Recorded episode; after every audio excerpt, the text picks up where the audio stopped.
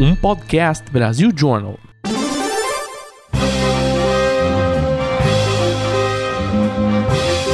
Eu sou Paulo Silveira. Eu sou o Rodrigo Dantas. E esse é o Like a Boss.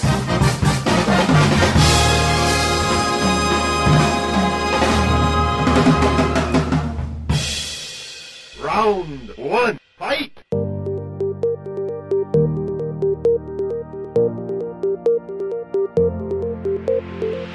hoje a gente está aqui com o CEO e fundador da IDWall, o Lincoln Wando. É muito legal, essa é uma edição muito especial, não é? É a décima temporada do Like a Boss que a gente está trazendo com vídeo, não é, Dantas? E a gente está aqui com mais um episódio onde a gente traz um fundador, um CEO de uma empresa que a gente acompanha há anos e que já participou das primeiras temporadas do Like a Boss, para ver justo o que, que aconteceu nesses anos, para você poder ver a transformação que pode acontecer numa startup em um período de tempo que a gente considera bastante curto para tudo que aconteceu aqui no caso da ID Wall. E essa décima temporada do Like a Boss está sendo trazido para você pela Alura para empresas. Então, eu sou Paulo Silveira, CEO da Alura, e se você entrar lá em alura.com.br/empresa, você vai ver as formas que a gente tem para acelerar o desenvolvimento da sua equipe em tecnologia. Então, enquanto você clica aí no like, no subscribe, dá cinco estrelinhas no Spotify, aproveita para conhecer como que você pode desenvolver o seu time. Isso aí. E eu sou Rodrigo Dantas, fundador da Vind, e não coincidência, a Vind usa a IDWall para fazer a validação de cadastros dos clientes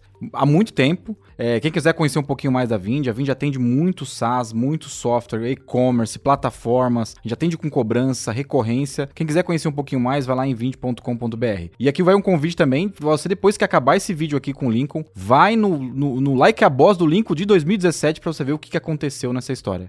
É isso aí, às vezes eu até esqueço, né, Dantas? A gente tem tanto jabá bom para fazer, porque a gente traz tanto empreendedor empreendedor aqui que tem relacionamento com B2B, com o que, que a gente faz, como que a gente trabalha no ecossistema de startup, corporação. Ainda bem que você lembrou que você é cliente aí do, da IDWall, do Lincoln, porque acho que é, é muito interessante. A gente tá criando esse programa e o Like a Boss, essa décima temporada, é realmente uma comemoração para ver que tudo que a gente fez aqui, a gente começou de alguma forma como uma brincadeira, é algo que se tornou muito maior, ganhou vida vida, ganhou um canal, ganhou um espaço e hoje a gente pode ver o resultado de alguma forma do nosso trabalho no, no ecossistema. Isso aí. Lincoln, muita gente te conhece, tem gente que já ouviu o episódio, mas eu queria começar antes da gente falar do que, que mudou nesses quatro anos, que você falasse o que, que a Edwall vem resolver? Qual é a dor para as empresas, e não só para as empresas, talvez, que é a proposta você fala, não, eu vou resolver esse problema que eu enxerguei uma oportunidade. Legal. Primeiro, muito obrigado pelo convite. Estou muito feliz de estar aqui com vocês. É, quatro anos e meio depois, né? Quase cinco, né? Quase cinco anos depois. Então, é super legal estar aqui para contar as novidades e todo o progresso que a gente teve. É, basicamente, a AdWall ajuda outras empresas é, no processo de onboarding de novos, é, de novos clientes, de novos fornecedores ou de novos parceiros evitando fraudes nesse processo, né? Então, quando você abre conta num banco, o banco precisa fazer todas as validações para saber se você é você mesmo, para é, fazer o KYC, que a gente chama, né? Eu conheço seu cliente, saber se você não tem nenhum processo, por exemplo, que impeça você de abrir uma conta por, por exemplo, é, problemas de lavagem de dinheiro. E a gente conseguiu criar uma plataforma de tecnologia que oferece isso como serviço para praticamente todos os nichos. Então, se você precisa de uma validação de identidade, se você precisa confiar no lado oposto com o qual você está fazendo o negócio, você pode integrar os nossos serviços e a gente faz isso através da tecnologia e de forma bem transparente, smooth, né, de forma bem tranquila para sua empresa, sem dor de cabeça nenhuma. É, hoje, por exemplo, é, a gente faz toda a parte de tanto user experience que a gente chama, né? Quando o usuário está tirando a foto do documento, a gente já tem uma tecnologia que detecta se o documento está dentro da foto, se ele está bem iluminado, se tem reflexo. É, depois a gente tira essa ah, tira a foto, extrai os dados, valida os dados do documento, depois faz toda a parte de face match, né? Para saber se você é o, o, o, dono do documento e não está usando um documento roubado. E depois toda essa parte de KYC, anti-money laundering, prevenção de risco que a gente chama, né? Não só para bancos, mas também, por exemplo, para empresas de logística, para saber se o operador logístico ele não vai é, sei lá, se apropriar da mercadoria ou não vai gerar problemas posteriormente. Então, na prática, é, o core ainda continua sendo é, a validação de cadastro e o onboarding do cliente, né? Então, para o pessoal que está ouvindo, é, acho que algumas pessoas que abriram contas digitais não sabem, mas a IDWall está por trás cuidando desse processo, certo? Que é um processo bem crítico hoje, é por conta do aumento das pessoas é, no digital, né? A maturidade digital do brasileiro está aumentando e isso acho que também é, um, é um, uma dor importante de vocês existirem, né? Exatamente. O Brasil é o segundo país no mundo que mais perde com fraudes, né? Então a gente só fica atrás do México. É, tem uma fraude a cada 16 uma tentativa de fraude a cada 16 segundos no Brasil. Ah, que beleza. Então os, os números são realmente alarmantes e com, né, com a digitalização das coisas, as empresas foram forçadas em 2020 a se digitalizar muito rápidas muitas delas não se atentaram a isso, né? Então juntou uma combinação perigosa. As empresas foram, algumas delas, de uma forma desprotegida para o online e eles não sabiam como fazer isso e os riscos. E as pessoas estavam começando a entrar no online também, né? E elas não sabiam de phishing, não sabiam como funcionava todos esses problemas e riscos que a internet também traz, né? Então, juntando faz... e junto com o terceiro elemento que foi todos os vazamentos de dados que tiveram em anos próximos, né? Então, é uma combinação que faz com que as empresas fiquem expostas e as pessoas também, porque às vezes você não cai em phishing, mas o seu dado foi vazado, a empresa não usa as validações necessárias para saber se você você realmente é a pessoa que está tentando fazer aquele cadastro e a, você acaba sendo afetado por isso. Então você não tem nada a ver com o assunto e acaba sendo prejudicado. E é exatamente isso que a gente resolve, né? A gente ajuda as empresas e as pessoas a se protegerem cada vez mais. Acho que no, no, no primeiro episódio você explicou muito bem assim como funcionava a Edwall e acho que faz um elo com o que a, que a gente vai perguntar agora, que é são quase cinco anos, né, do primeiro podcast para esse. Eu, é, assim mudou muita coisa, mas eu queria que você contasse na prática o que que aconteceu aconteceu nesses quatro anos né, de hiato aí? tanto de números, né? Número de pessoas que a gente tava. Pra entender a magnitude, eu fiz uma propaganda aqui no começo que teve crescimento. Eh, tá todo mundo querendo saber, né? Qual que foi essa diferença. Inclusive, eu fiquei não só de pessoas e de estrutura, mas você citou um monte de problemas complexos que a Idwall né? resolve. É. O mercado. E você falou, ah, o reconhecimento de face para validar e extrair isso. Isso Hoje em dia é a IDWall que faz inteiro, terceiriza. Antigamente era terceirizado, plugado uma API aqui. Agora a gente criou do zero por causa disso, disso, disso. Queria saber se vocês também foram pegando, né? Verticalizando e pegando a vertical inteira, né? A stack inteira para tudo que vocês fazem. Falando um pouquinho de comparação, né? Quando eu, eu vim aqui no, é, na primeira vez em 2017, eu falei que a gente estava quase com 30 pessoas.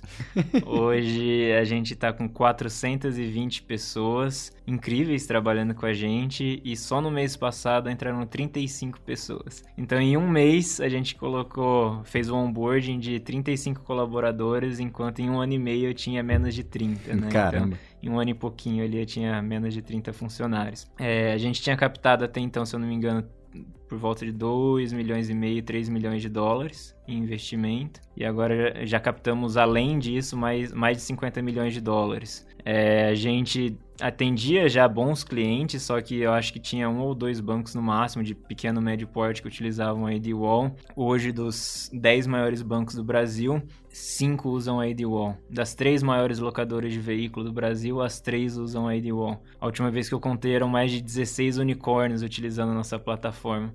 Então é super interessante de ver que a gente conseguiu, através da tecnologia, desenvolvendo boas tecnologias, crescer e, e, de uma forma sustentável, saudável e ao mesmo tempo acelerada, né? E é super legal de fazer essa comparação.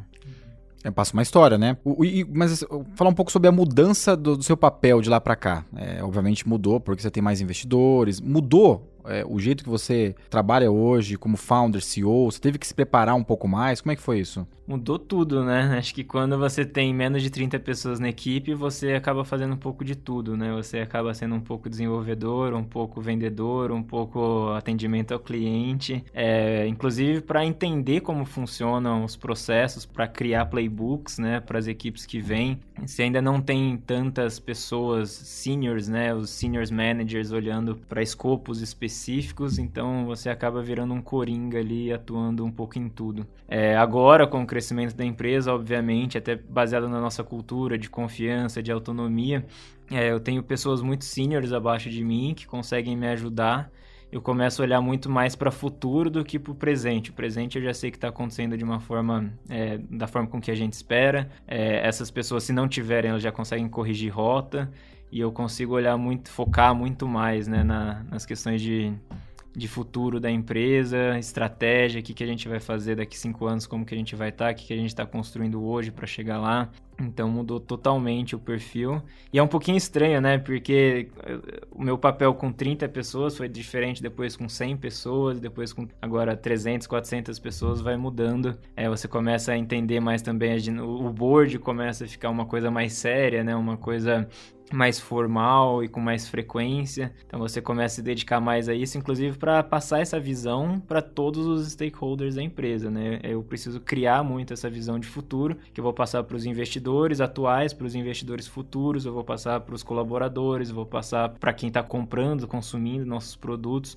Então é muito mais nessa camada que eu atuo hoje do que quando a empresa tinha estava começando, né, e eu precisava fazer vendas, precisava é, atuar ali diretamente na execução do negócio. E é extremamente importante que isso aconteça, porque eu acho que às vezes um dos medos que os empreendedores têm é de mudar processos, né? Eles ficam achando que ah, se eu mudar o processo, eu vou engessar a empresa, ou se eu criar camadas, eu vou engessar a empresa eu vou acabar perdendo, hierarquizando. Mas acho que uma coisa que a gente fez muito bem foi isso, sabe? Entender a essência do que era a nossa cultura e mudar todo o resto, né? Tirando a cultura, tirando a essência daquilo, tudo mudou, né? Antes o processo seletivo às vezes demorava um dia, dois, falava comigo com o Rafa, se era desenvolvedor, já codava, fazia um pair programming ali e tava para dentro, tava dentro, dava o um notebook, fazia um box do notebook o próprio colaborador e começava a trabalhar. Agora tem todo um processo, né? Mas é interessante de ver que ainda entrando 40 pessoas por mês, por exemplo, na IDWall, é, eu converso com todo mundo e todo mundo tem uma experiência muito próxima, né? De proximidade, de entender que a entrevista é diferente, que é um diálogo e não uma pressão em cima do candidato para exigir algo que ele não é. Então a gente foi entendendo todos esses processos que precisavam ser modificados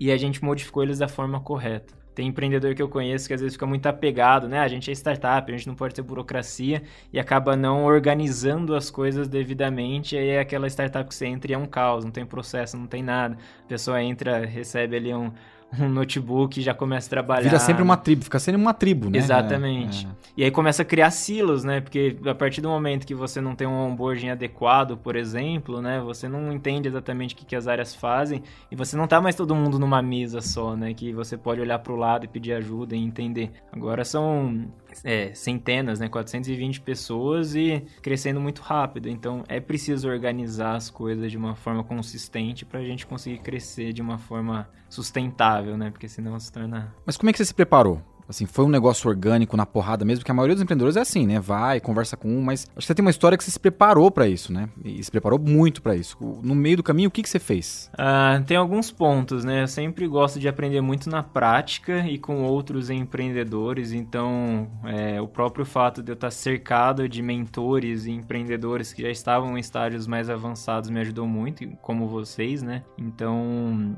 é, é, é muito legal de ver isso que, que vocês puderam me dar essa luz, não só vocês, né, mas os, os fundos, os outros investidores anjos que eu trouxe, me ajudaram muito a, a enxergar que a gente precisava sempre estar um passo à frente do estágio que a gente estava para a gente se programar. É, eu também vim da computação, né? Comecei a programar cedo ali e eu nunca tinha feito nada relacionado à administração. Eu já tinha tido uma empresa antes, que acho que foi quase com MBA do que não fazer numa startup. Fui lá que eu te conheci, né? Exatamente. Já começou a me dar conselhos naquela época, mas depois eu também fui fazer o, o, que eles chamam de Executive MBA de Harvard, né? Que é o PLD de Harvard, para pegar uma... E eu até preferi Harvard do que Stanford, porque Stanford é mais próximo da nossa realidade. Eu queria entender um pouco como os executivos gestão. de grandes em gestão é. pensavam. Se em... não era mais do mesmo. É. Exato. É. Você vai, assim, para um negócio... Falar de Lean Startup, de você já está mais acostumado, mais familiarizado, né? Agora, quando você vai para uma escola de gestão de grandes empresas, eu acho que é, foi bem interessante para mim. Acho que desenvolveu algumas capacidades que eu não que eu não sabia que eu não sabia, né? E aí acho que é, isso é muito importante. E acho que outro ponto muito importante, além dos grupos de fundos que eu participo muito ativamente, e acho que isso decide muito, né, com quem você vai trocar ideia, se o grupo, né, o fundo que você investiu, ele pensa grande, investe em empreendedores que pensam grande também, ou são fundos às vezes um pouco mais conservadores e tem uma estratégia de empresas um pouco menores para fazer exit mais rápido. Então essa troca com empreendedores, os fundos que investiram na gente foi muito importante e a Endeavor também foi essencial para a gente, né? A gente é, a gente foi scale up da Endeavor. Logo no comecinho, é, a gente entrou no programa e depois a gente, em 2020, eu me tornei empreendedor global Endeavor, que são mentores do mundo inteiro, né? Nos ajudando, empreendedores do mundo inteiro ajudando a gente a enxergar os próximos passos, fazendo de uma forma muito próxima, né? Acompanhamento da empresa e ajudando nos desafios que a gente tem no dia a dia, né? Então a gente sempre faz reuniões ali com o pessoal, fala os desafios, ele já tem uma bancada de mentores, conecta a gente com quatro, cinco, seis mentores que são especialistas naquele tópico em específico e aquilo realmente abre a mente. É legal de ver que tem seis especialistas e os seis têm opiniões diferentes sobre o mesmo tópico. Então não existe uma receita de bolo, mas a partir do momento que você ouve os seis, você consegue criar a sua verdade para a empresa, né? Então eu, eu acredito que é, exposição é, a, a, várias formas de pensamento, através da Endeavor, através dos fundos, através dos, dos investidores anjo, é algo que ajuda bastante a gente, assim, é, pelo menos para mim, a me preparar, entender diferentes pontos de vista e posicionar a empresa, né? Round two, fight!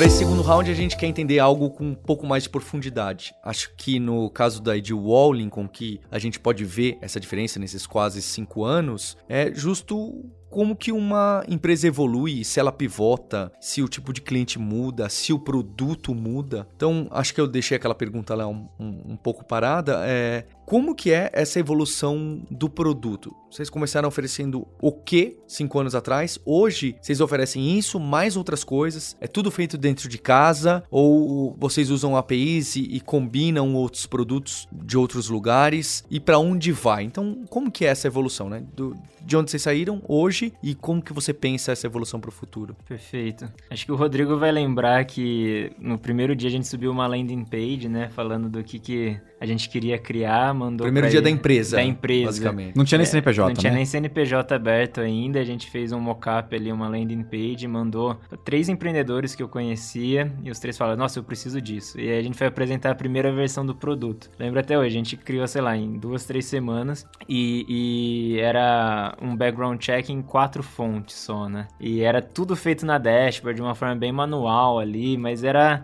o suficiente para mostrar um pouco do valor do como funcionava o nosso background check e validações básicas que uma empresa precisava fazer para aceitar uma, uma pessoa uma empresa no seu cadastro. E aí, a partir desse momento, as pessoas falaram: eu preciso disso, mas eu preciso de algumas evoluções também. E aí a gente criou, a gente pegou cinco empresas de mercado e sentou junto com elas para entender que elas precisavam. E, obviamente, junto com uma visão e desenvolvimento de produto que a gente tinha. Então, a gente evoluiu muito a parte de background check inicialmente, só que a gente não queria ser só uma empresa de background check. A gente via que tinha benchmarks gigantescos, já unicórnios nos Estados Unidos que só fazia isso. E até alguns investidores falaram, não, foca só nisso, porque você precisa fazer lean startup, né? Tem que ser by the book, para que, que você vai fazer outro produto agora se esse tá dando certo?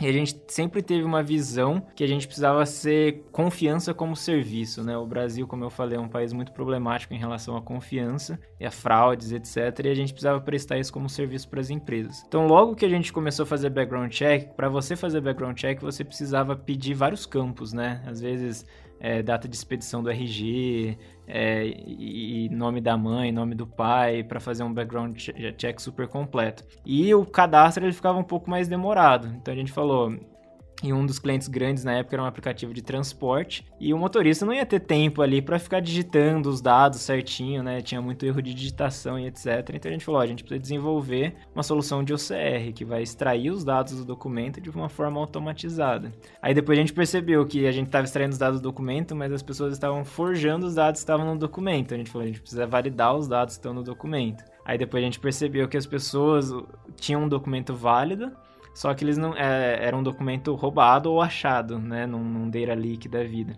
E aí a gente falou, a gente precisa fazer o face match. E aí a gente percebeu que o Face Match ele também tinha suas formas de burlar. A gente desenvolveu o nosso Liveness, que é a prova de vida, que a gente vai pegando movimentações faciais no momento que a pessoa está tirando a selfie e depois faz toda uma análise através de CNNs, né, de redes neurais, para saber se não passou um vídeo em alta resolução, por exemplo. Então a gente foi desenvolvendo aos poucos que a gente foi percebendo as necessidades de cliente. Então, é, tá próximo ali, entendendo as dores, foi algo algo muito importante e foi mais ou menos por aí, sabe? A gente tinha essa visão, a grande visão que a gente tinha é a gente precisa oferecer isso como serviço e de uma forma só, tem que ser um one-stop shop. A gente não quer que a empresa se conecte com, vários outros players, porque acaba dando muito trabalho, né? E no final a empresa só quer saber se pode aprovar ou não aquela pessoa. Então veio essa visão. Teve muitas coisas que foram solicitadas, mas que a gente achava muito nichado. Isso é importante falar também, porque o empreendedor que está começando, às vezes pega um grande cliente e ele pede um monte de coisas. Nossa senhora. Mas isso pode acabar matando a startup. Porque. Customizou demais, né? Customizou demais e a gente ah. viu, a gente tinha um, um cliente, inclusive, que estava pedindo muitas modificações, era um cliente grande, mas a gente tomou a decisão, olha, isso aqui a gente não faz, porque só funciona para esse nicho, e esse nicho é muito pequeno, a gente quer entrar nesse outro nicho aqui, né? Então, na época, a gente não tinha tantos bancos grandes que usavam, e a gente estava tentando entender o que, que a gente precisa fazer para atender esses grandes bancos. Então, o nosso roadmap estava dividido entre os clientes já existentes e os grandes bancos, as grandes empresas que a gente queria entrar. E acabou dando certo a estratégia, né? Apesar de você ter alguns sustos no meio do processo, algumas dores ali, é, deu certo e funcionou super bem pra gente esse mix de contato com o cliente, mais é, a, a, a, ideia, a visão que você tem. Eu, eu, vou, agora um caso é, emblemático, usando a IDWall, né? A Vind, quando começou a usar a IDWall, tinha um caso emblemático de documentação, né? Que vocês foram evoluindo. Mas eu lembro de um caso específico que é o nosso time de, de credenciamento, pegou um caso de um RG que estava 100%, só que a ferramenta da IDWall é, já tinha é, linkado que aquele cartório é, aquela pessoa não poderia ter nascido naquele cartório porque vocês tinham analisado a assinatura da pessoa de registro do, de uma, uma, cidade do interior. Era um negócio muito, assim, de tech na coisas... época.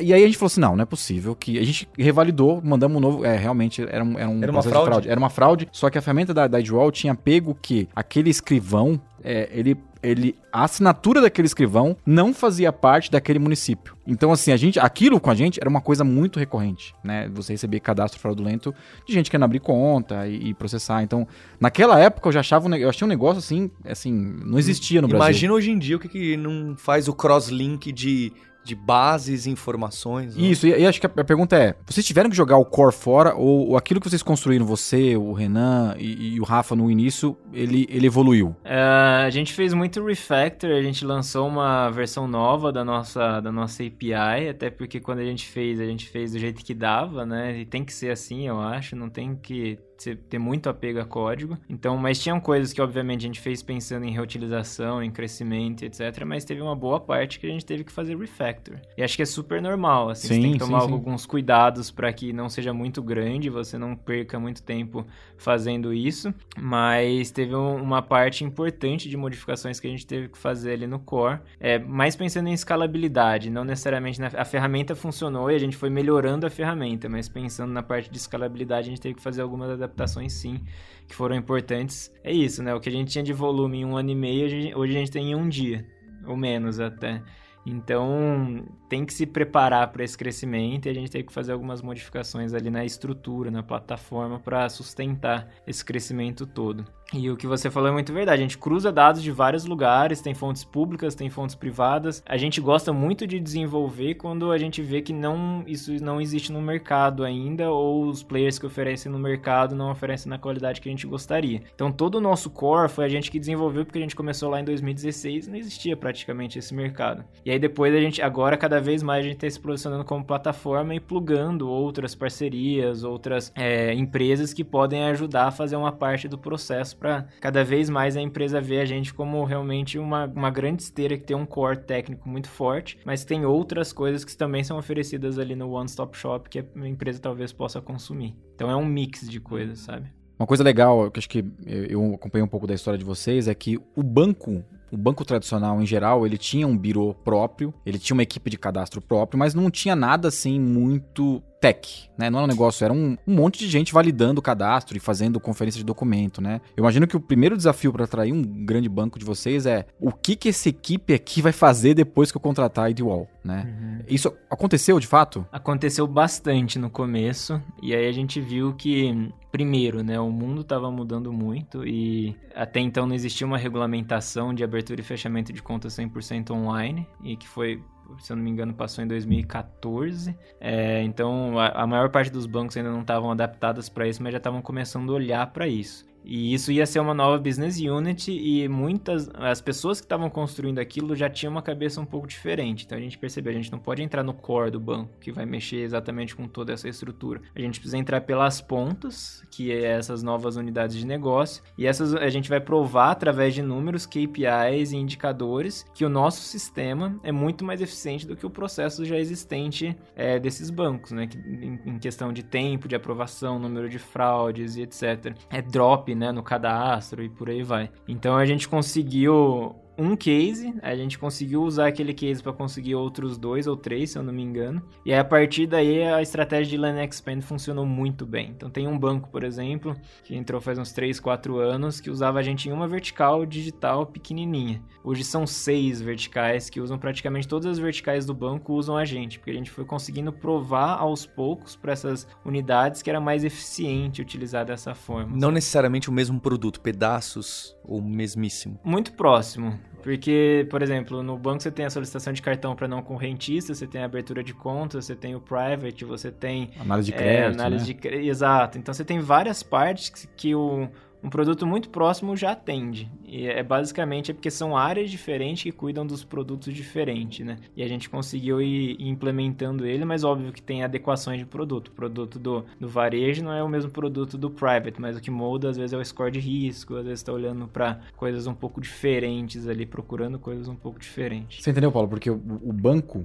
o maior ativo que ele tem é o cliente, é o dado. Como que eu vou delegar a entrada desse cliente para uma, um, um software, ainda hum. mais um software que não existe existia no mercado, é duro, né? né? É uma decisão Meu Deus. difícil. É, é. Exato. E a gente foi conquistando a confiança. A gente começou pelas fintechs, depois a gente pegou uma locadora grande de veículos, Aí a gente começou a mostrar que esse processo era mais eficiente, a gente conseguiu entrar numa partezinha pequena de um banco pequeno, e aí a gente foi fazendo esses benchmarks para ir ganhando a confiança. Porque é muito difícil, né? Na época eu tinha talvez 20, 26 anos, né? E, e era você que ia, Lincoln, falar com esses bancos? Era eu que ia, eu que ia falar com os bancos. Tem até uma foto do, do quando a gente participou do programa Scale Up da Endeavor, que todo mundo foi apresentar, tá todo mundo de terno, e gravata, gravata essa foto emblemática. de camiseta, calça jeans. então era um choque, mas esse choque era positivo, porque de uma certa forma as pessoas que estavam ali eram extremamente inteligentes e sabiam que o novo que, que eu preciso, né? O velho, a forma de fazer as coisas tradicionais eu já sei, mas essa forma diferente, mais eficiente, mais digital, eu preciso conhecer e essa pessoa que vai me falar. Então era meio que uma marca, inclusive, registrada, assim, sabe? É que as pessoas que têm a nossa idade, mais de 40 anos, não se lembram, mas você abrir uma conta no banco nos anos 2000, 2001, não era automático. Você ia lá na agência, abrir uma conta, o gerente não abria essa conta na hora. Você esperava dois, três dias, depois o gerente ligava e falou: sua conta tá aberta, né? Nós estamos falando de, uma, de 20 anos de evolução aí. Acho que você pegou a nova fase dos CTOs, os novos líderes técnicos desses bancos, né? Porque as pessoas vão envelhecendo e a cabeça vai mudando, né? Exato. Não, e nem precisa ir tão longe, né? Em 2011, que eu estava trabalhando num banco que queria ser o primeiro banco 100% digital. A mudança, se eu não me engano, da Circular 2025, que regulamenta a abertura e fechamento de conta, que permite você abrir uma conta digital, se eu não me engano, vem em 2014. Então não é ah. necessariamente em 2000. Antes você tinha que realmente ir fisicamente até o banco, assinar. falar com o gerente, levar todos os documentos, aí tirava a cópia na scanner, mandava pro back-office e depois de três dias você voltava para saber se sua conta estava aberta ou não. É, eu lembro na faculdade, 2009 ali, eu tinha que ir lá no, na, na, no banco ali que ficava dentro da faculdade para abrir a conta, levar os documentos. Não existia esse negócio de abrir conta 100% digital. Isso veio 2014 para cá, né? Nos últimos 5, 6, 10 anos, velho. Eu comecei esse segundo round falando justo que a gente entra em, em, em detalhes da operação, que é interessante para as pessoas que estão empreendendo ou que gostam desse assunto. E você tem um produto que tem bem aquela cara é, B2B e de uma venda mais complicada, mais consultiva, porque é um produto bastante específico, é um produto tech, então acredito que quem você vai conversar precisa ser tech save, mas necessariamente quem estava falando de, de risco e fraude não sei se é. Então não me parece trivial essa venda. A gente tem sempre essa discussão, né? Quem vai empreender fala, não, vou pro B2C ou pro B2B, cada um tem sua vantagem. E no B2B me parece que para um produto desse, a venda não é trivial e deve demorar para maturar essa conversa. Queria entender como que é esse caminho, porque é interessante, né? Aqui no Like a Boss, essa temporada, décima temporada, eu sempre faço o jabá olhando para a câmera falando da Lura para empresas. Mas pra gente o B2B, para estudar, ele funciona muito de uma abordagem é, bottom-up. Eu converso com pessoas de tecnologia, tem muita gente que assiste o Like a Boss que é de tecnologia e que gosta de empreendedorismo, startupismo, mas nem pensa em,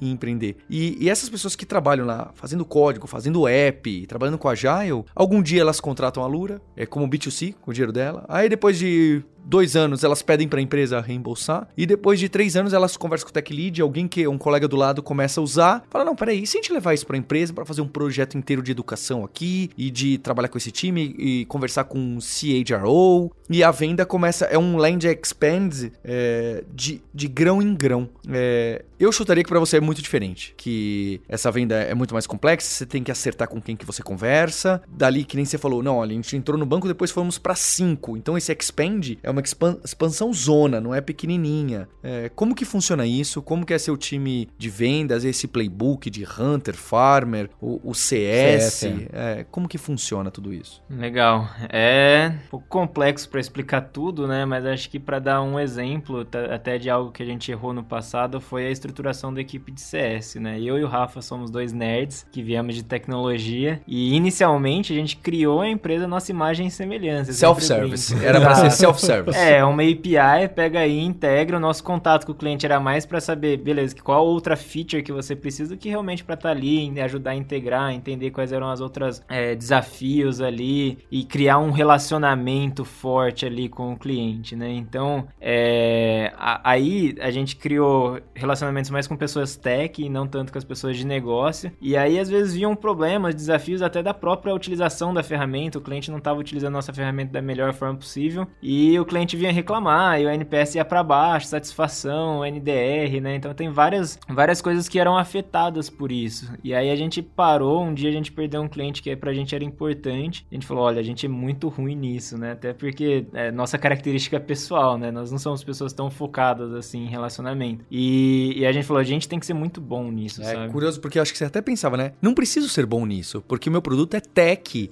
é API integração, é, é tech com tech, então não preciso ter esse trabalho. Relacionamento, mas, pra é, quê, né? É. Exatamente. É, essa era, essa era exatamente a forma que a gente pensava. E aí, a partir disso, quando veio esse susto, a gente perdeu um cliente importante, a gente falou, a gente vai reformular tudo isso. E a gente trouxe uma pessoa que era muito relacionamento, ajudou a gente a enxergar isso, construímos uma área muito forte em CS. Hoje, nosso NPS é absurdo, tá, assim, no topo da zona de excelência. E, e a gente fica muito feliz, porque agora as empresas vêm fazer benchmark com a gente de como a gente construiu a nossa área de CS. Então, que era uma dor quatro anos anos atrás, hoje virou um ponto muito forte. Assim, os clientes amam o atendimento da IDWall, a forma com que a gente se aproxima, a forma com que a gente desafia os clientes, né? Que é um pouco do Challenger Sales ali, de você trazer informações de mercado, trazer comparações, entender onde eles podem melhorar. É, e acho que um indicador muito forte, por exemplo, do Challenger Sales que a gente tem, é, teve dois, dois fatos que nos marcaram muito. Foi quando a gente chegou numa empresa e o nosso ranking de onboarding estava colado nas paredes da, da empresa e eles estavam estudando tudo que a gente estava fazendo e pedindo ajudas para a gente melhorar. E o segundo,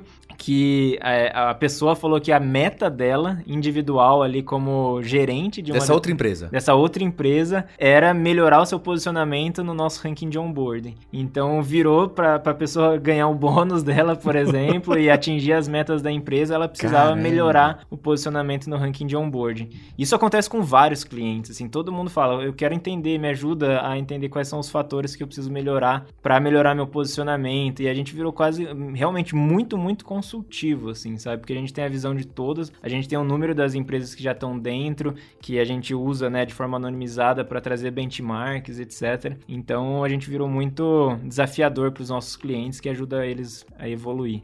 O Isso. ranking de onboard, só acho que é legal falar, é, é uma pesquisa que vocês fazem anualmente de, de é, eficiência de abertura de conta, é isso? Exatamente. O processo de abertura de conta, ele está diretamente ligado com a satisfação da pessoa em permanecer naquele banco por mais ah, tempo. Não, mas não é, vocês fazem só de banco ou no geral? Olha, os melhores apps e sistemas quando você vai fazer o onboarding e clicar e se cadastrar e tirar foto e mandar documento, a Idwall tem um ranking que fala quem são os melhores? A, é... gente, a gente faz por nicho. Então, banco, instituições financeiras, aí mercado de transporte, porque é muito difícil você comparar o transporte com uma instituição financeira que é muito mais regulamentada, ou um banco, por exemplo. Então, é injusto comparar se fosse todo mundo no mesmo, no mesmo bolo. Aí a gente segmenta e compara, e faz teste, a gente cada estudo acho que tem uns 5 mil pessoas que fazem o cadastro, é, de, falam sobre a experiência que foi, se sentiu que era burocrático, se sentiu que era problemático. A gente realmente pega todos esses dados, coloca num estudo, analisa item a item, ah, esse,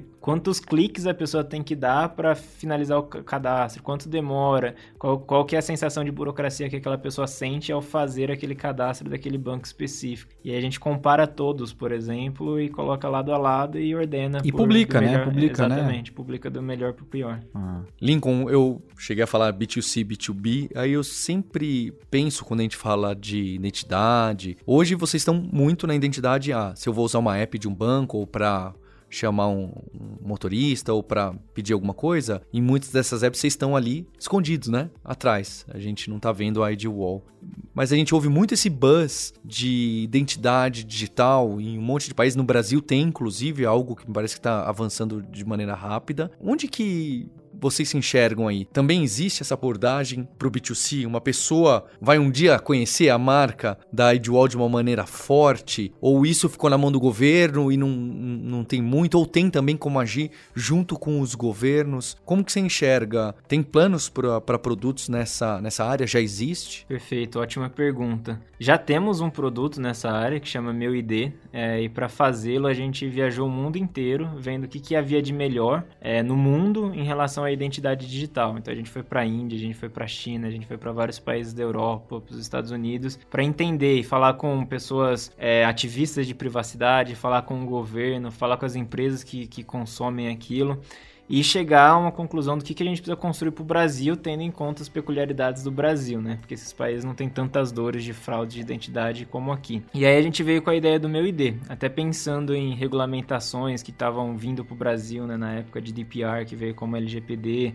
Então a gente, a gente falou, olha, é óbvio que o usuário cada vez mais vai ser dono dos seus dados é, e que vai ser exigido cada vez mais consentimento do, do usuário, e ele vai estar mais consciente da importância de dar aquele consentimento para fazer N coisas com aqueles dados, e que Hoje a gente ajuda as empresas, mas o processo para as pessoas, por melhor que seja, por mais otimizado que seja, ainda não é a experiência mais fluida do mundo, né? Você tem que tirar uma foto do documento, tirar uma foto da sua face. Mais fácil seria você logar como se fosse logar com o Facebook, só que para um cadastro que realmente valida todos esses dados. Então o meu ID vem para cumprir esse papel. A gente Hoje a gente consegue fazer todas as tecnologias que a gente desenvolveu para ID Wall, para validação de documento, de identidade, etc. Até comprovante de endereço por geolocalização, por exemplo, a gente faz. Então é, fica um cadastro super completo, super privado, que a gente não usa essa informação para mais nada sem o seu consentimento. E aí, quando você vai fazer um cadastro num, numa empresa que já está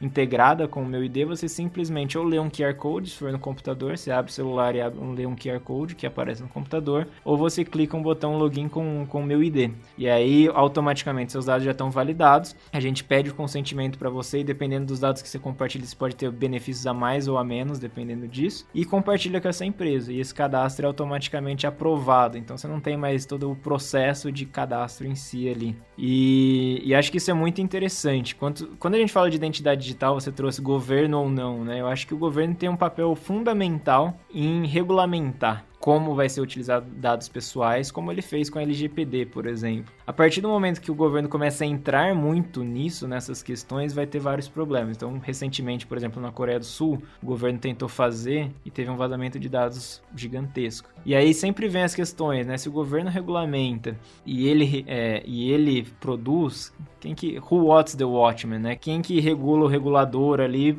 porque a gente teve vários vazamentos no Brasil, o que, que aconteceu? Ninguém Nada, foi né? atrás, nada, né? Você simplesmente perde seus dados. E a gente já vê que, por exemplo, o governo brasileiro tem várias iniciativas. Então você tem o título de eleitor digital, você tem o RG digital, você tem a CNH digital. Então você tem, sei lá, sete apps diferentes é, para utilizar identidade digital. E eles não entre se aspas, né? conversam, né? E eles não se conversam e não têm interoperabilidade. Então, quantas vezes vocês usaram um documento digital? Eu chutaria que zero, porque ninguém. Eles não pensaram que a pessoa. Não é simplesmente digitalizar, ou seja, transferir do físico ali para o digital. Não, você precisa pensar nos problemas que isso pode trazer e como trazer interoperabilidade para os sistemas que vão utilizar e consumir essa identidade. Então, como não existe nada disso, hoje a adoção das identidades digitais no Brasil é de menos de 0,4% da população brasileira. Ou seja, nada, o governo está gastando dinheiro fazendo aplicativos investindo nisso, só que as pessoas não querem usar. Então, na minha visão, o governo ele é muito bom para regulamentar e ajudar a, a vigiar mesmo, cuidar dos dados das pessoas, mas as empresas devem produzir os aplicativos e a, a pessoa seleciona. Eu quero usar da empresa X ou Y? Quanto que a empresa X investe em segurança? O que, que já aconteceu? Tem algum histórico de utilização indevida de dados ou não? Então, eu acho que isso é realmente muito importante para dar liberdade para as pessoas e tomar alguns cuidados, porque quando o governo começa, tem governos mais ou menos autoritários, né? Então, a gente vê alguns países que o governo é mais autoritário, que ele pede mais acesso a esses dados e você não sabe necessariamente como que ele vai utilizar esses dados, né? Então, teria que tomar alguns cuidados aí se o governo fosse tentar expandir muito a atuação dele nessa frente específica. E aí falando um pouco mais do meu ID, né? O meu ID surgiu faz uns dois anos, a gente já está com mais de um milhão de downloads, as pessoas realmente querem utilizar, baixam, fazem o cadastro. Já tem prédios em São Paulo que aceitam, né? Você não, não pega mais aquela fila é, da, da portaria Se ali para apresentar seu documento, tira uma foto do documento, tira uma foto da sua cara, você não sabe onde aquilo fica armazenado, você não sabe quem tem acesso àquilo. Que é, e é ali que começam os vazamentos de dados, né? Então você simplesmente tem um QR Code que muda, inclusive, de acho que 15 em 15 segundos, e você se autentica daquela forma. E prédios que já estão integrados, inclusive, nas, nas catracas, né? Você nem precisa mais refazer esse cadastro. Então, isso é alguns exemplos. A gente tem vending machines em São Paulo também, que você pode comprar cerveja pela primeira vez na história do, no Brasil. Você consegue comprar uma cerveja numa vending machine, porque a gente consegue validar sua identidade e saber se você é maior de 18, e isso Caramba. desbloqueia a compra. É, a gente acabou de anunciar uma parceria super legal com a Gamers Club, que é a maior plataforma de, de gamers do- da América Latina.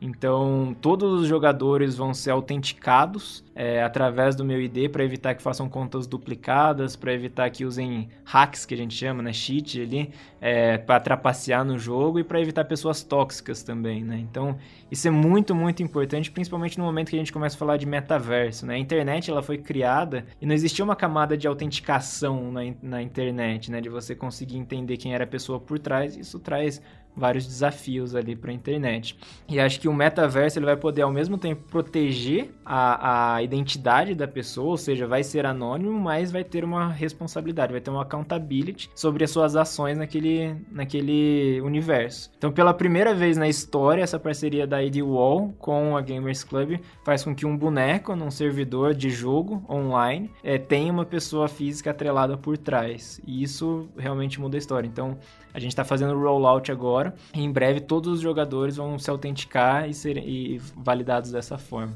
que vai trazer muito mais segurança para todas as É, pessoas. diminui o ambiente online. tóxico e todos aqueles problemas bem óbvios da comunidade gamer que eles tentam lutar há tanto tempo. Exatamente. E fora a facilidade de, é, sei lá, você vai abrir uma conta é, e o meu ID vai te ajudar a abrir essa conta e você vai se cadastrar numa plataforma de jogos Você vai comprar uma cerveja com o mesmo cadastro, ou seja, acabou aqueles campos de cadastro, validação, é, é o cheque do Google, é, é isso, certo? O sonho é esse, né? É exatamente isso. E a gente também acabou de anunciar uma parceria com a Mastercard. Então a Mastercard, a IDWall e a Mastercard está criando uma rede global de identidade que você vai poder reutilizar a identidade criada dentro do meu ID em outros países. Então, Caramba. quando eu fui para a Califórnia, por exemplo, eu morei lá um tempo, eu tive que pagar quatro meses de aluguel antecipado, porque ninguém conhecia o Lincoln, né? Ninguém sabia quem ele era, qual era o grau de risco de alugar a casa para essa pessoa ou não. A partir do momento que isso é viável e a gente está criando, a ID Wall é o player que vai fazer isso para América Latina nessa parceria, a gente consegue exportar nossa identidade e a nossa confiança que a gente que já existe no Brasil para outros países e ter benefício de, por exemplo, não precisar pagar aluguel antecipado. Então isso é muito forte. Aí- Mais forte que score de crédito, isso. Né? Exato. Mais forte que score de crédito, né? É, você vai ter todo o positivo, o negativo, você É. tem vários elementos ali importantes, e o mais legal é que, dependendo, você pode dar acesso ou não àquilo, né? Dependendo do que você tá fazendo. Então, você vai comprar uma cerveja, ninguém precisa saber quem você é, é só a ID Wall. E a gente precisa só saber se você é maior de 18. Se você vai jogar, a comunidade inteira não vê o Lincoln jogando, vê um nick, né? Um avatar. Mas por trás existe uma pessoa atrelada, e isso abre novos horizontes para tudo com responsabilidade, com anon- garantindo ainda a anonimidade ali. Lincoln, acho que é uma das coisas que a gente. Na verdade, a gente aprendeu muito com você a levantar é, dinheiro de investidor, fazer o fundraising clássico, né, de VC. Acho que você é, referência, inclusive. Muita gente Eu acho. que a gente fez investimento anjo acaba querendo conversar com você, não é? Es- Especialmente porque não é só valor levantado, né? É como levantar, que etapa colocar o dinheiro, colocar o investidor, né? E como trazer esse investidor. E a gente vê, a gente analisa muito o empreendedor, né? Que acaba tropeçando um pouco nisso aí, né? É, o cap table fica. é, é, Desculpa a palavra, mas complicado no início e tal. Cê- Você passou por várias etapas, né? Acho que a série C, né? Que a Idwall fez. Quais são os, os principais pontos que você poderia é, falar para nossa audiência de tipo, olha, aqui você não pode errar. Nessa fase, acho que é, é bom olhar isso. Putz, passou da série A, o problema vai ser escolher o time do, do fundo. Acho que é legal ouvir de você esse, essa, essa vivência que você teve, né? Perfeito. É, acho que é uma pergunta muito boa, porque quando eu falei que eu errei muito na minha primeira empresa, acho que um dos maiores erros foi os fundos que eu trouxe, né? Que realmente drenavam energia, não ajudavam, tinha um board que era pouco colaborativo, tinha muitos vetos no estágio muito inicial da empresa. Então acho que a primeira coisa que a gente tem que olhar é a reputação do fundo, do investidor que está entrando, né? Esse fundo é num momento de crise que é o mais importante, ele vai te ajudar ou ele vai te pressionar?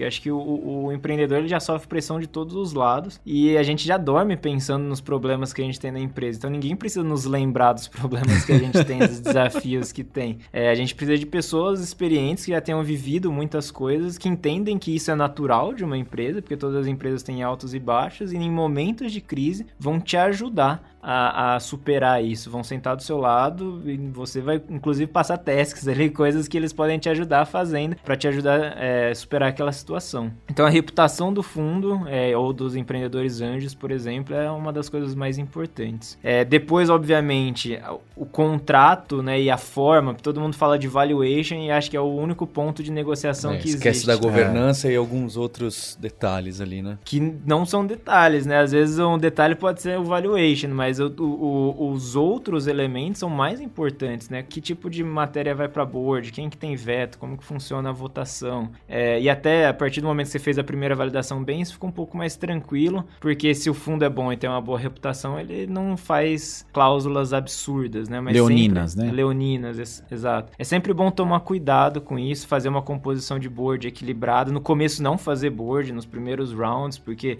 Série A, por exemplo.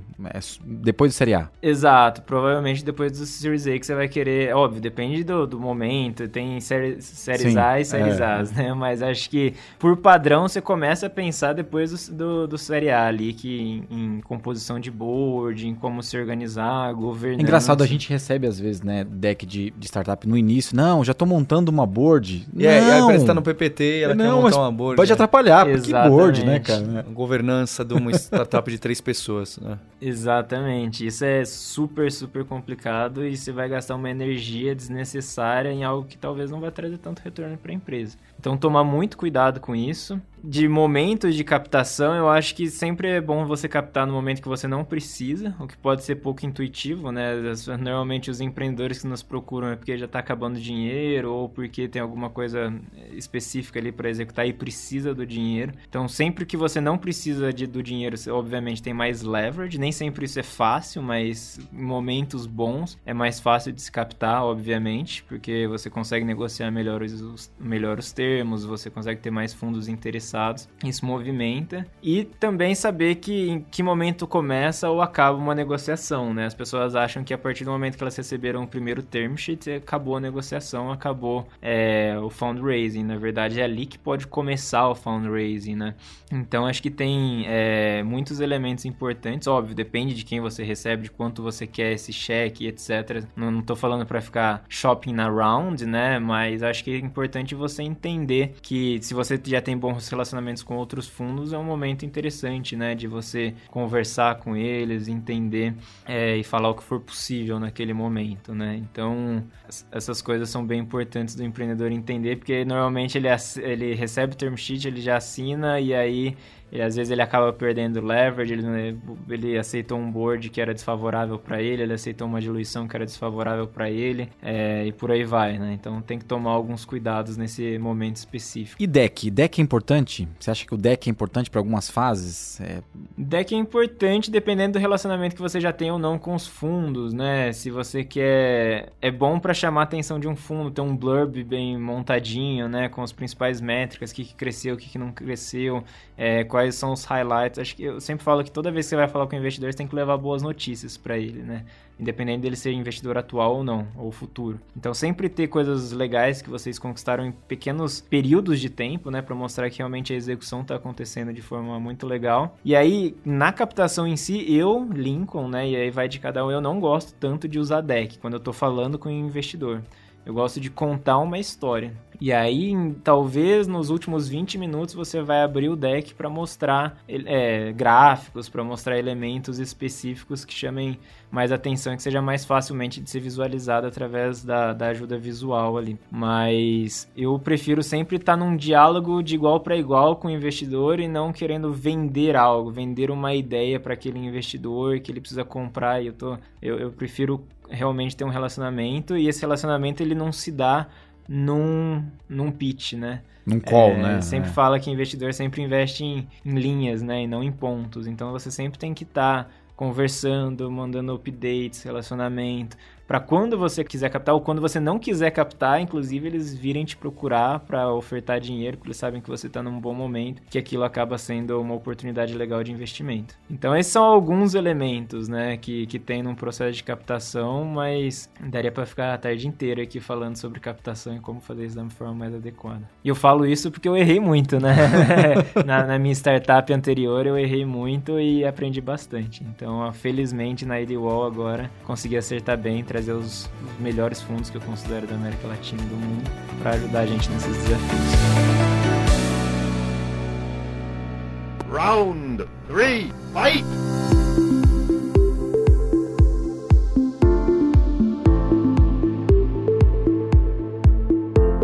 E nesse terceiro round a gente quer entender um pouco mais de quem é o Lincoln, o que, que ele fazia, o que, que ele faz, como que ele gerencia. E eu queria aproveitar e dar um, um recado, um spoiler muito legal desse encontro que a gente tem aqui. Porque o Lincoln foi meu primeiro investimento anjo como empreendedor para empreendedor. Isso o meu também. Tem seis anos, primeiro investimento anjo nosso. E desde então a gente já investiu em mais de 45 startups. Não só isso, a gente criou um site e começamos a investir nós três juntos, não é? é eu então, invisto em startup por conta do Lincoln. É, exato. Porque é ele que diz sim ou não, né? A gente só. é... Lá no site, inclusive, tá escrito assim: eu invisto nas startups que o Paulo e o Lincoln falam para investir.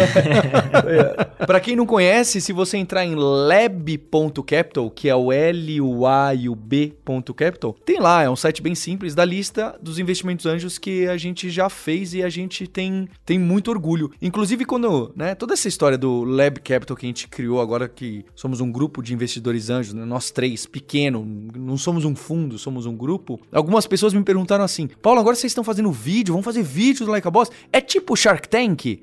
Aí porque a gente, como a gente investe, eu falei, não, calma lá. Não, não vai ser assim da gente fazer, né? Tipo um reality, apostando e tal. Eu falei, mas do Shark Tank a gente pode ir. Quem sabe a gente não aparece ali no Casimiro, aí meteu essa, aí a gente aparece nos cortes do Casimiro. Mas não sei se o Casimiro vai falar, pô, esse pessoal aí só fala esse monte de estrangeirismo, de startup, a gente tá ferrado se a gente aparecer no Casimiro. Mas bora lá. Lincoln, é, quer falar o que que você estudou, o que que você fez antes da IDWall? Esse, pra quem conhece o episódio, já conhece um pouco de você, o episódio lá de cinco anos atrás. Mas o que que você fazia antes? Como que você cai? Inclusive na dor, né? Você fala, não, peraí, eu vou trabalhar com essa parte de fraude, validação de documento digital. Legal. Antes de falar disso, acho que uma coisa interessante do que você falou do, do Lab, né? É que realmente é um investi é investimento de empreendedor para empreendedor, porque a gente não tem nenhum conflito de interesse, né? A gente não vai querer board seat, a gente não vai querer ditar a, as regras do, da captação, e isso coloca a gente numa posição muito boa para ajudar o empreendedor, né? Quantas vezes tinha um fundo liderando, mas com cláusulas não padrões de mercado que ia prejudicar a companhia a longo prazo, que a gente vai lá e fala, olha, isso aqui talvez não seja a melhor opção para você, né? Então, como a gente não tem conflito nenhum, é, não somos os tubarões, né? Nós somos as pessoas junto com os empreendedores tentando passar um pouquinho do que a gente aprendeu nessa jornada para que os empreendedores talvez cometam me menos erros do que a gente, né? Então acho que é, é, quase que o contrário, né? Nós não somos os empreendedores, os investidores, tubarões que vão querer esse 40% da sua empresa. É, inclusive, se alguém me fala assim, vem aqui investir onde você vem pra minha board, eu falo, tô fora, né? Não tenho quero tempo, estar né? na board de ninguém. né? Exatamente, exatamente. A gente quer estar totalmente fora do, do- de conflitos para ajudar o empreendedor. Sempre estar do lado do empreendedor, né? Que eu acho que isso é uma coisa que faz total diferença. Assim, você ter bons empreendedores para momentos é, que às vezes você nem quer falar pro seu board ainda, você quer saber como falar pro seu board. Você vem, procura a gente e a gente conversa e ajuda você, né? Acho que essa é a principal diferença. E conta a história então, o que, que você Boa. fazia antes? Falando um pouco de formação, né? Sempre falo que eu sempre gostei muito de, de jogos, então pra mim é muito legal anunciar essa parceria com a Gamers Club, porque comecei a jogar com 12, 12 anos ali, jogando MMO, RPG E Counter-Strike? e Counter-Strike, versão 1.0, que você plantava C4 andando ali nas tech e tal, então era super legal. E aí, a partir do momento que eu comecei a jogar MMO, eu queria fazer meus próprios servidores, né? Então, pra isso, eu tive que aprender um pouco de SQL, tive que aprender a fazer um, subir um site na BR Turbo, né? Naqueles sites antigos, cjb.net. Então, foi ali que eu comecei a, a aprender um pouquinho a programar. É, depois eu fiz computação na Unicamp, é, e comecei a trabalhar na, com desenvolvimento de sistemas. Então eu trabalhava, é, trabalhei numa empresa de segurança, fazendo cluster de firewall, failover, umas coisas relacionadas à segurança. E depois, em 2011, eu fui chamado para trabalhar no banco que iria ser o primeiro banco 100% digital do Brasil. E aí eu, eu fiquei como arquiteto de soluções lá um tempo. Foi lá que eu vi muitos dos problemas que a gente resolve hoje como a ADWall. E é óbvio, né, que eu não tinha a mínima ideia que eu iria criar a ADWall hoje. Não foi lá que eu tive o estalo, né? É muito fácil contar, como diz o Steve Jobs, né? Conectar os pontos olhando para trás é fácil. Agora era um sentimento que eu tinha, puta, isso aqui dá trabalho, né? Eu vi essa situação acontecer lá e não encontrei nenhuma empresa de mercado para ajudar. Tentei desenvolver dentro de casa, mas era muito mais complexo do que a gente tinha de capacidade de desenvolvimento naquela, naquele momento. Aí depois criei a minha primeira startup, que foi essa que eu falei que eu errei e aprendi muito. Vi o desafio de novo da ADWall lá, porque tinha muita fraude, roubo de equipamento, as pessoas locavam 2 milhões de reais, 10 milhões de reais em equipamento, manda, mandava entregar num galpão vazio, roubava tudo no dia seguinte. Tinha um esquema de, às vezes tinha alguns equipamentos que tinha rastreador, né, equipamentos maiores de linha amarela, etc. Tinha alguns que enterravam para tirar o rastreador, aí depois conseguia para utilizar o equipamento, então era um Enterrava o negócio... equipamento Um inteiro trator. com o Enterrava rastreador. um Exato. trator. Tipo isso, exatamente. Uma escavadeira, né? Exato. Falou, tem, tem, tem um, um pessoal do crime que é tão inteligente, podia ter emprego em qualquer lugar, não é? Podia ser um bom empreendedor, né? Nossa! Exatamente. Então era muito, muito crítico e a gente percebeu que para evitar esses problemas tinha homologação de fornecedor e cliente e demorava quatro dias para fazer offline. Pegava as, as referências, descobria, ia lá investigar a empresa, capital social, via se tinha processos, protestos, etc. E, e, e aí eu tomava muito bypass no marketplace, né? Porque depois de quatro dias fora da plataforma, ninguém voltava para fechar o negócio lá dentro. E aí que aí não deu certo, cometi todos esses erros que eu comentei. E aí comecei a olhar para trás, ver o que, que eu, de grandes problemas que existe no, na América Latina que a gente pode resolver. Aí eu sentei com o Rafa, que trabalhou comigo nesse banco também, que tinha uma outra startup que era tipo um programa de fidelização para jogos e games. Então, quanto mais você jogava um jogo e quanto mais você usava um app, mais pontos você ganhava e depois você trocava por prêmios. E aí ele viu que 80% da base dele era de fraudadores, porque tinha member get member, aí você colocava um CPF, só que aquele CPF era falso. Gerava o CPF Gerava, ganhava ponto, aí ganhava um PlayStation 3 na época lá e não tinha feito nada na plataforma. Então aí a gente falou, ó, isso aqui era é, recorrente no banco, no marketplace que eu criei e no, no app que você criou. São três negócios totalmente diferentes que tinham a mesma dor. Então, vamos estudar esse problema. Aí a gente começou a estudar, levantou todos os dados, viu que era um problema gigantesco na América Latina e aí que resolveu criar a AdWall para resolver esse problema. Então, uma história rápida, essa foi foi daí que surgiu o insight da AD1. É, acho que foi uma aula aqui para entender um pouco sobre a AdWall, mas acho que sempre fica aquela pergunta do pessoal que ouve, é, como é que eu faço para trabalhar na AdWall? Como é que eu faço para trabalhar numa empresa de tecnologia nesse nível, né? Que cresce tanto, que vai me dar oportunidade. Exato. E... É, que tipo de gente vocês sonham em ter lá? Legal. É, essa é uma ótima pergunta. A gente procura pessoas extremamente colaborativas, né? Acho que a cultura da AdWall, se você procurar em qualquer site que descreve empresas e etc., as pessoas predominantemente vão estar vão tá falando que a AdWall é uma empresa muito colaborativa, então essa competição entre áreas, entre pessoas é muito baixa, que conseguem mesmo assim fazer muito acontecer e entregar muito além do que é esperado delas. Conseguem ter resiliências para resolver problemas difíceis, né? Porque, gente, talvez no Brasil tem muitas empresas que usam a tecnologia para viabilizar um negócio, seja ele de pagamento, seja ele de transporte, seja ele de imobiliário, etc. Então a gente vê que isso é muito forte no Brasil, mas são poucas as empresas que desenvolvem tecnologias para outras empresas poderem consumir. Então os nossos desafios eles são muito técnicos, eles são muito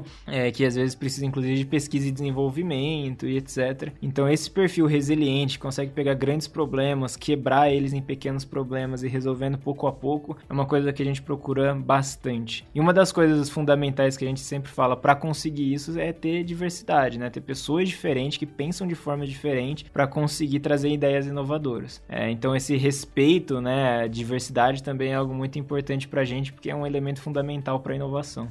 O Lincoln, o que, que mudou do Lincoln de 2017 para cá, especialmente no que, que você tem feito fora da Edwall? O que, que você tem estudado? Qual que é o hobby que você desenvolveu? Legal. Sempre gostei muito de esportes, assim, né? Então, é, dos 7 até os 18 anos eu fiz artes marciais. Vários tipos, mas o que eu mais fiz foi Rapkido. É, ganhei o Campeonato Brasileiro de Rapkido em 2000 e 2007. E aí. É a luta do Scorpion. Quando você joga com o Scorpion no Mortal Kombat, aparece esse nome. não sei o que é, mas aparece. Exato. Então eu, eu gosto muito de artes marciais, de, de esportes. Agora não faço mais artes marciais, mas sinto, sinto falta. E aí agora eu tô em esportes mais. Eu gosto de esportes radicais, assim, esportes com prancha, sabe? É.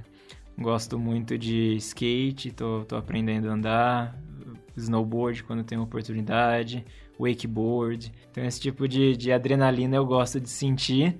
Sou também viciado em board games, tenho mais de 100 jogos, tenho uma coleção bem vasta de, de, board games. Gosto muito de jogos virtuais, como eu falei, né? Até hoje jogo CS, é, nível competitivo mesmo, assim, gosto de disputar campeonatos, etc.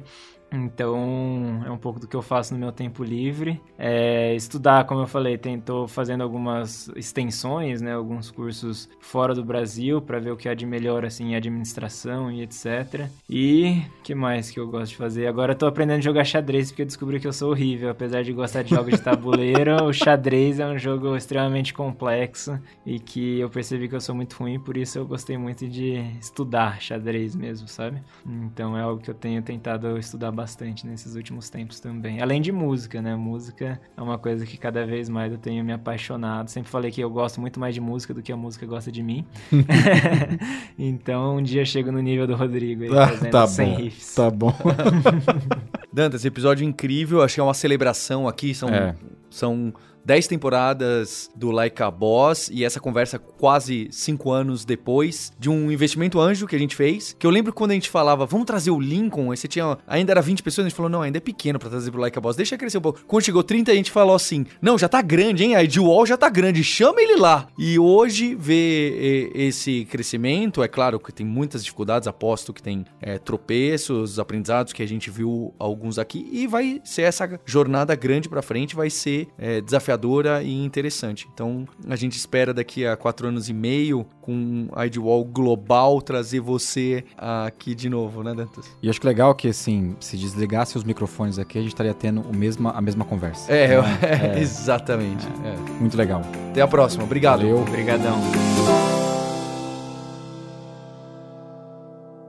Se você está procurando mais conteúdo de empreendedorismo, gestão e liderança, o Like a Boss agora faz parte do Brasil Journal Podcasts. O Brasil Journal, que já estreita as relações das startups com a Faria Lima, de fundadores e fundadoras, com todo o setor financeiro do país, agora tem esse portal incrível e está aumentando a forma que cria conteúdo. É com muito orgulho que o Like a Boss faz parte do Brasil Journal Podcasts. E também fica o convite para você entrar lá no likeaboss.com.br e deixar o seu e-mail na newsletter, porque o Like a Boss vai fazer parte da construção de uma nova escola de gestão. Uma escola que vai trazer gestão, liderança de forma moderna, de forma com tecnologia. Você vai ser a primeira pessoa a ficar sabendo. Então, vai lá no likeaboss.com.br, deixa seu e-mail para guardar essa grande novidade que chega no fim da temporada e também participar das nossas redes sociais. Lá tem o link do Instagram, do LinkedIn, do Telegram, onde a gente tem discussões sobre empreendedorismo, sobre C-level, sobre gestão moderna e tecnologia. You win! Este podcast foi editado por Radiofobia, podcast e multimídia.